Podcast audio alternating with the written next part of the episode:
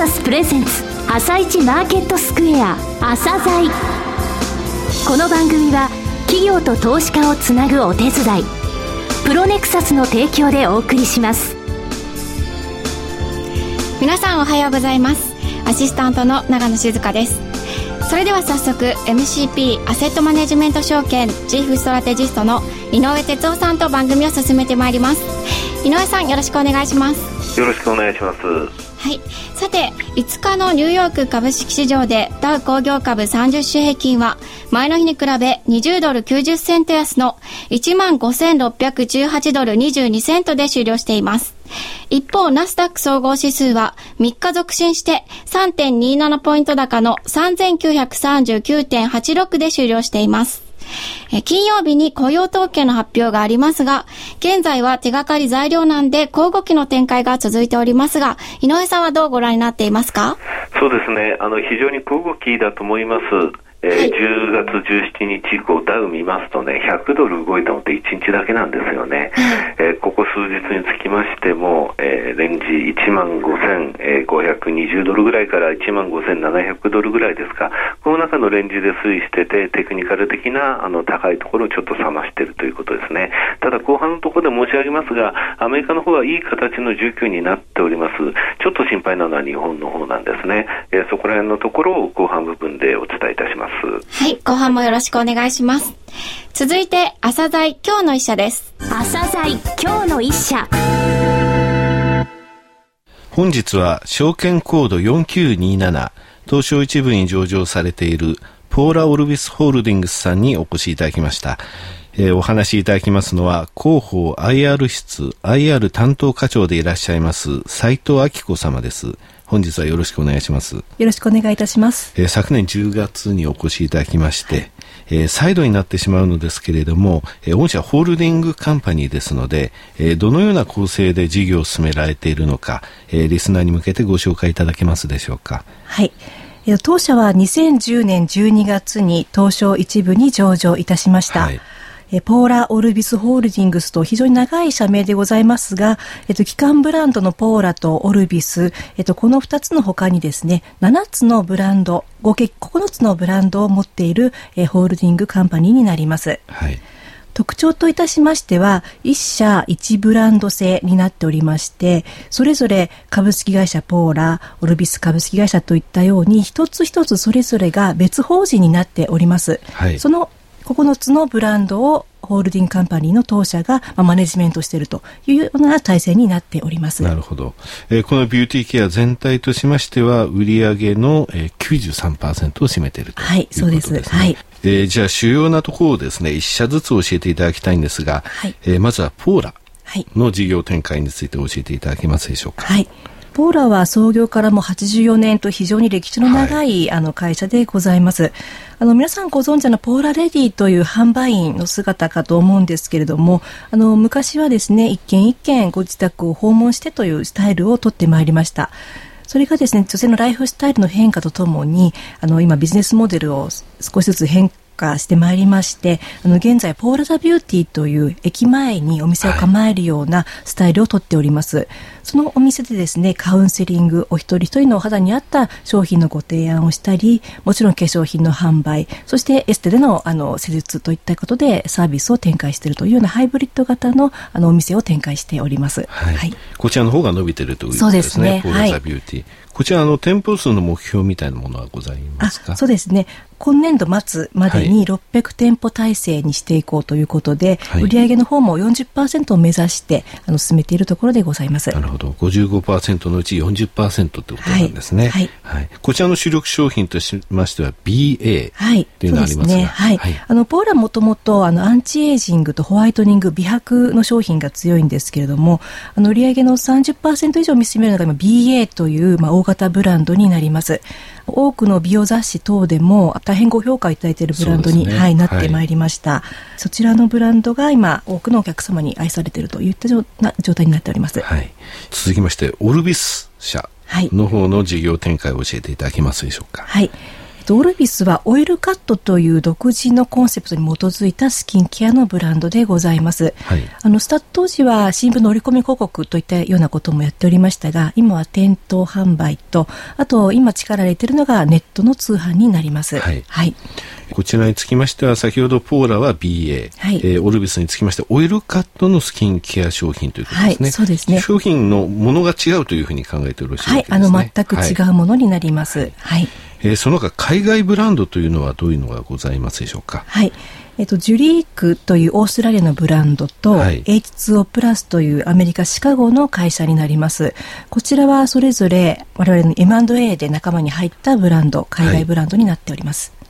えー、ジュリークというのはオーガニック原料、はい、それから H2O プラスにつきました海洋成分由来の製品群、はい、となりますと、えー、ポーラの BA オルビスの商品、はい、えー、海外ブランド、これそれぞれ住み分けができているということなわけですね。そうですね、はい、それぞれコンセプトを明確にしまして、あの多様化するお客様のニーズに応えるような体制をとっております。はい、えー、この海外ブランドが2つあるということは、これ海外戦略のところちょっと教えていただきたいんですけれども。そうですね、はい、あのジュリークあのオーストラリアのブランドですけども、自社農園で育てたハーブとかバラですね。こちらを原料にしたあの商品を作っております。今重点地域としまして中国香港オーストラリアこういったところを中心にやっております。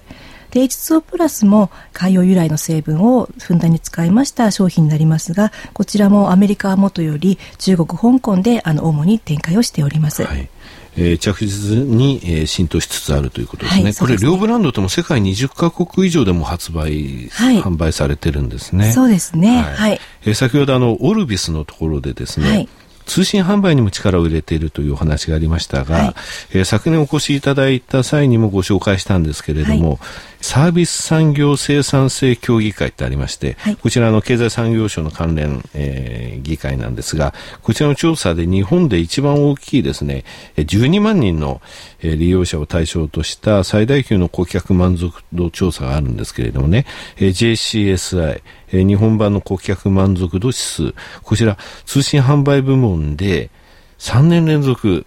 第1位になられたんですね。はいはい本当にお客様のおかげだと思っておりますけれども、あのそもそもオルビスを立ち上げるときに、はい、通信販売というのは非常に不便なものだという考えからスタートしております。はい、そのため、あの一品から送料を無料にしたり、30日間お使いいただいた後でも返品を無料でお受けしたり、はい、えっ、と全国翌日配送、一部地域はもう当日配送ということも実現しているんですけれども、ね、去年そういうお話ございましたね。はい。そういったもろもろのことをですね取り組みまして、このような誇らしい賞をいただいているというようなことになります。あくまでもその利用者である女性の立場に立った利便性を追求したということですね。そうですね。これ、あの2位以下の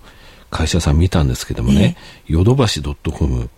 アマゾン .co.jp、はいえー、上信ウェブ、はい、えー、名だたるところですね、アマゾンさんよりも、えー、通信販売での顧客の満足度が高いということですね。えー、そうですね、えー、あのおかげさまで。お客様の声からですね、はい、いろいろ分かってきたことがありまして例えば女性ですと通信販売売でお買い求めになった場合ですねあの配達員さんがご自宅にの中に来られると嫌だとかいろいろこともありますのでコンビニ受け取りですとかあのお客様の声を反映してサービスを強化することによって、まあ、このような結果になりました。なるほど、はい。えー、女性の立場というお話がありましたけれども、はい、えー、御社のこの1年のですね IR の取り組みを見ましても非常に女性を意識したものが見られましたけれども、えー、この部分についてお話しいただけますでしょうか？はい。昨年もあの女性限定のイベント、まあ、今年ももちろんやったんですけれども、はい、あの女性限定の、まあ、投資家イベントということを数多くやらせていただいております。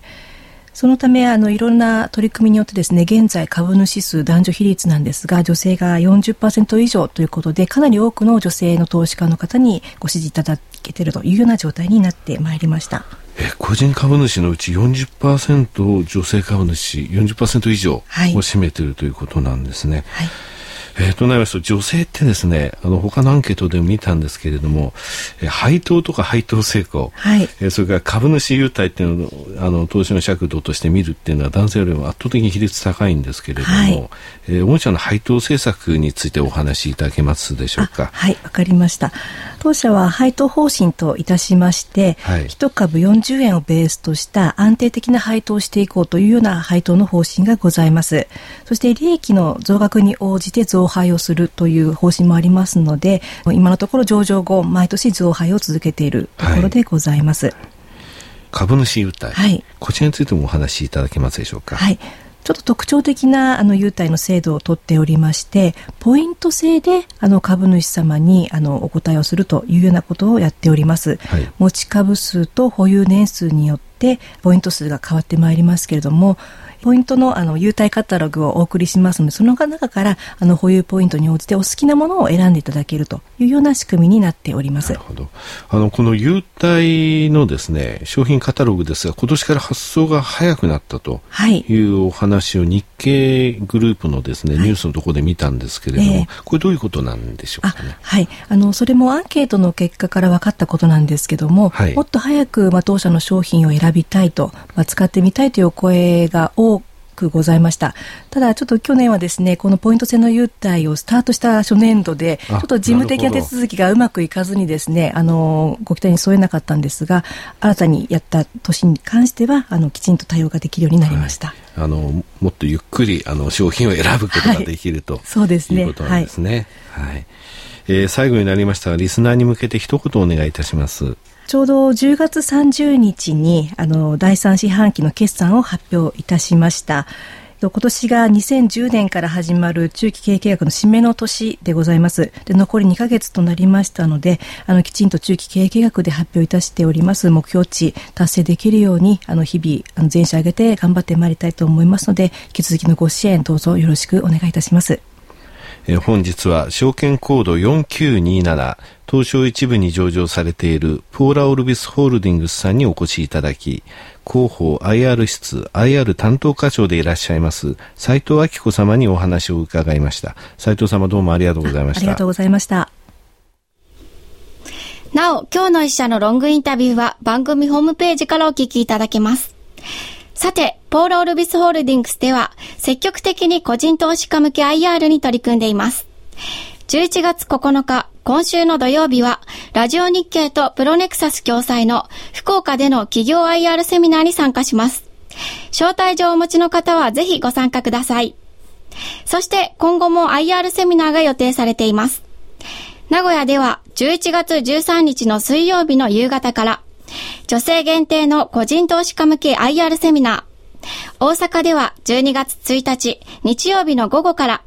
目指せ知的美人、女性限定 IR セミナーを震災橋で開催します。このほか IR プレゼンは結婚式場運営などを手掛けるノバレーゼや伊藤洋一さんの経済講演も聞き逃せません。詳しくはポーラオルビスホールディングス IR サイトまでお願いします。では井上さんにポーロールビスホールディングスについて詳しくお話を伺います。はい、あの、ポーラさんですけれどもね、はい、あの、番組の中でも最後、斉藤課長言われましたが、10月30日にですね、第3四半期の決算を発表されました。それでですね、IR の部分で言いますと、この会社すごいなと思うのは、すぐですね、ホームページのところに、えー、決算単身とですね、あともう一つ、決算補足資料っていうのを出してるんですね。ですので、ホームページでぜひご覧いただきたいんですね。えー、ポイントは何か、今日の放送の中で、えー、まずホールディングス、ホールデンカンパニーなんだと、えー、それから収録のところとしてポーラとオルビスというのがあるということ、それから海外ブランドが育ってきているということ、えー、これをですね、えー、補足資料と決算単身を使ってどうやって見るか、えー、一つの企業を分析する、えー、その見方の、えー、教科書的なといいますか、非常に分かりやすく、えー、出てますので、その見方を取材後期のところでですね、私が書きますので、えー、企業分析のあの一助にしていただければと思います。はい、ありがとうございました。ではここで一旦 CM です。企業ディスクロージャー IR 実務支援の専門会社プロネクサス。上場企業のおよそ6割、2200社をクライアントに持つ。これはアジア証券印刷の時代から信頼と実績を積み重ねてきたからこそ。さらにプロネクサスが目指すのは企業と投資家をつなぎ日本の株式市場を活性化させることですプロネクサス、私たちは個人投資家の皆さんを応援します。井上哲夫、今日のストラテジー。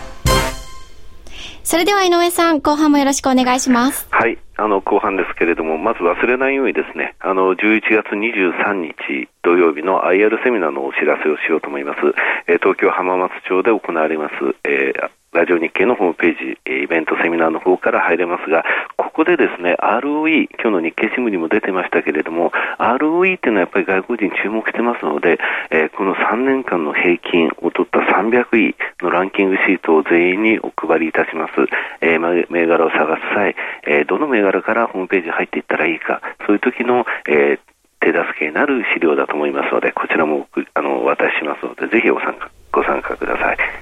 え、それから、え、マーケットの方に戻ります。え、アメリカの方なんですけれどもね、今、もみ合いなんですけれども、いろいろとやっぱり株式に対する高需給ってものがあの出てきてますね。えー、世界最大の投資信託っていうのは、ピムコっていう会社がやってます、債券ファンドだったんですね。えこれは5年間ぐらいずっとトップだったんですが、これが10月末にバンガードっていう会社がやってる株式投資に抜かれてですね、えー、バンガードの株式投資が1位になったということは分かったんですね。そしてピムコの債券ファンドについては6ヶ月連続で、えー、残高が減少していたと。つまり債券から株っていうそのグレートローテーションってものがですね、アメリカの中ではやっぱりしっかり起きているんだということだと思うんですね。それからこの番組の中でも申し上げました、何度も申し上げましたが、11月から4月っていうのはアメリカの株式高需給期なんですね。えー、個人が、えー、売らない時期っていうのは4月まで続くということがありますので、これも一つの支えなんですね。えー、12月の中旬、また1月、2月とですね、アメリカの方、この間の財政の話で揉めまして、この後もいろんなその期日がありますけれども、えー、潮流を流れている、えー、潮流にある、えー、需給という部分で言いますと、アメリカは、えー、結構だ日本株ですね、相対的なちょっと弱さっていうものを、えー、懸念するのを、えー、言ってきましたけれども、今相対的なパフォーマンスについていけてませんね。えー、この中でですね、いくつかあるのが、やはりですね、あの、この7月以降、コアレンジが1万4000割れから1万4700円ぐらいのところ抜けてないと、そこをうまくですね、個人、えー、売り買いしてきたなという印象なんですけれどもね、えー、先週の水曜日以降、えー、木曜日から特にそうなんですけれども、えボラテリティって言いましてね、今まで相場を引っ張ってきたファクターが落ちてるんですね。えこれ、元宝のですね、え急落から始まったんですが、え消費者金融とかですね、海運、えそういったとこてますね。こういったところが、あの、相場を引っ張ってきたということがありますので、えー、ちょっとここのところは落ち着くまでは切り返せないと。今までのその幅よりももう少しタイミングとしては大きく押した時に買うとか、えー、それで自分で決めたレベルまで来たら売ると。そういうのを今までよりも、今までは随分と小刻みな回転に聞きましたけども、今はもう少しその、えー、コアレンジっていうものを自分の中で決めたら幅を少し取った方がいいかもしれません。えー、注目はやっぱり9984のソフトバンクですね。えー、ボラティティの高い、えー、銘柄なんですけども、これがいい決算、えー、また指数っていうのは下支えになってますけれども、アップテックルール、えー、2週間前の、えー、木曜日の番組で言いましたが、こちらが外れましたので、えー、ちょっとですね、マーケット全体ボラティティ下げるときあるかもしれません。その部分は要注意です。はい。今日も井上さんありがとうございました。また来週もよろしくお願いします。この後は東京市場の寄り付きです。朝鮮この番組は企業と投資家をつなぐお手伝いプロネクサスの提供でお送りしました。